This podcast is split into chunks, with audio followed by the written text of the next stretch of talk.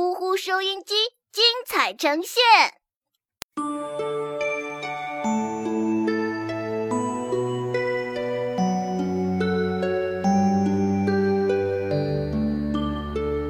爱心接力赛，蛋蛋囧抄了一条近路，打算穿过整个城镇，到达下一个树林。可是没想到，袜子怪给的消息居然是错误的。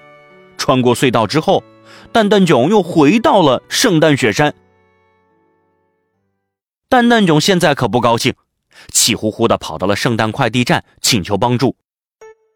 听了蛋蛋囧的情况，负责快递业务的经理脑袋摇得像拨浪鼓一样。哎哎，不行不行，绝对不行！这儿是专门给居住在北极雪山的圣诞老人送东西的，怎么可能用来送圣诞礼物呢？圣诞经理的口气听上去是完全没得商量。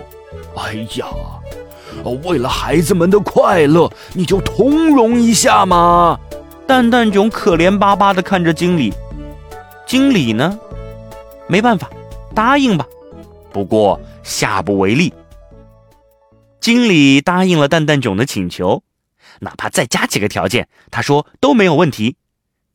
于是，蛋蛋囧带着麋鹿和雪橇车一起被装上了运输车。这运输车尽管名字这么叫，但实际上就是一个巨大的抛物器。先把东西放在一个和碗一样的器具里。然后在控制台上设计好路线、目的地，用力一甩，就把碗里的东西给扔出去了。你准备好了吗？经理问蛋蛋囧。蛋蛋囧对经理做了一个 OK 的手势。于是经理走到了控制台，输入命令。机器报出了这次的目的地：巴拉布城，方向东南，力度十。准备完毕。接着，经理按下了一个红色的按钮，只听见呼啦一声，蛋蛋囧就被抛到了天空，瞬间消失的无影无踪了。蛋蛋囧和麋鹿挤在雪橇车上，就好像坐飞船一样划过天空，很快就看见了巴拉布城。蛋蛋囧按耐不住内心的激动。开心的大喊大叫：“嘿嘿，巴拉布，我来喽！”可是，雪橇车的飞行速度好像没有减慢。坐在车上的蛋蛋囧眼睁睁的看着巴拉布城从自己的眼前，呃，飞到了自己的屁股后面。原来。快递经理把从北极雪山到巴拉布城的距离给算错了，整整多算了十倍。所以，蛋蛋囧围绕着整颗星球，在巴拉布城的上空转了整整十圈，才停了下来。停下来的时候，蛋蛋囧都已经变得是晕头转向了。好不容易送完了其他小朋友的礼物之后，雪橇车。最终来到了菠菜的家。蛋蛋囧还晕着呢，一步晃三晃的走到了菠菜家门口，呃，咚咚咚的敲了敲门。房门打开了，菠菜从里面探出了脑袋，这一下可把菠菜给高兴坏了。圣诞老人，嘘嘘嘘，小声点儿。蛋蛋囧赶紧竖起手指，让他轻点声。菠菜很纳闷儿，大家不是说圣诞老人是不会让小朋友们看见的吗？你怎么？蛋蛋囧摸了摸菠菜的脑袋，笑眯眯地说：“因为你的爱心和善良，我呀愿意破例一次。”蛋蛋囧从红棉袄里掏出了一个漂亮的礼盒，递给菠菜：“那，这是你的圣诞礼物。”菠菜有些好奇：“我的圣诞礼物，呃，可是我的愿望是送给格鲁的美梦制造机，对不对？” 格鲁住在城外，现在天都快亮了。蛋蛋囧笑得很开心，可是菠菜一下子紧张了起来。蛋蛋囧太高兴了，到这会儿才想起来要去格鲁家，还有一段路呢。哦，对对对，我得赶紧走，不然可真晚了。蛋蛋囧急急忙忙地上了雪橇车，赶着麋鹿马上上路。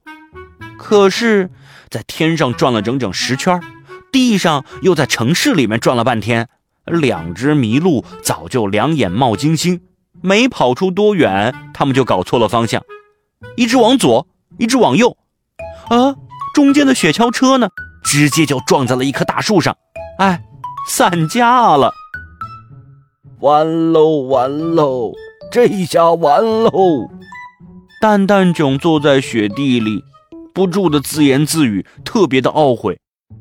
菠菜之前一直跟在蛋蛋囧的身后，赶紧跑了上来，安慰蛋蛋囧：“别担心，还有我。”蛋蛋囧看着菠菜：“你你你替我送礼物？嗯，你进屋好好休息一下，喝杯热咖啡。热咖啡，哈哈哈哈我喜欢。哈哈哈哈菠菜拿起了格鲁的礼物盒，对蛋蛋囧说。让我来做一回圣诞菠菜吧！说完，菠菜就朝城外飞奔而去。一路跑，终于来到了格鲁的小木屋外面。时间刚刚好，天渐渐亮了起来。菠菜拉着格鲁蹦蹦跳跳的往家走，格鲁的手上抱着那个可爱的美梦制造机。菠菜带格鲁回来，是想让好朋友也见见那个和蔼可爱的圣诞老人。不过，树林里面已经散了架的雪橇车不见了，菠菜的房间里也没有圣诞老人的踪影。啊，桌上的那个咖啡杯下面压了一张纸条，纸条上面写着：“可爱的菠菜，谢谢你的咖啡，你真是一个很棒的小朋友。”我很喜欢你，希望你把这份爱和快乐一直传递下去，让整个世界、整个宇宙都充满欢乐的笑声。圣诞老人蛋蛋囧，原来他叫蛋蛋囧，这个名字真有趣。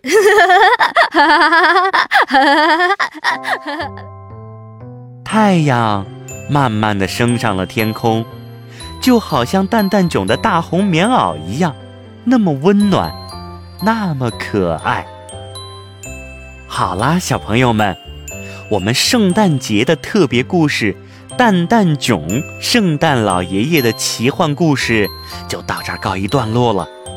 别忘了，今天是圣诞节，要祝自己圣诞快乐。同时，也要给自己的爸爸妈妈、爷爷奶奶、外公外婆送上一份圣诞的祝福哦。好啦，我们明天再见。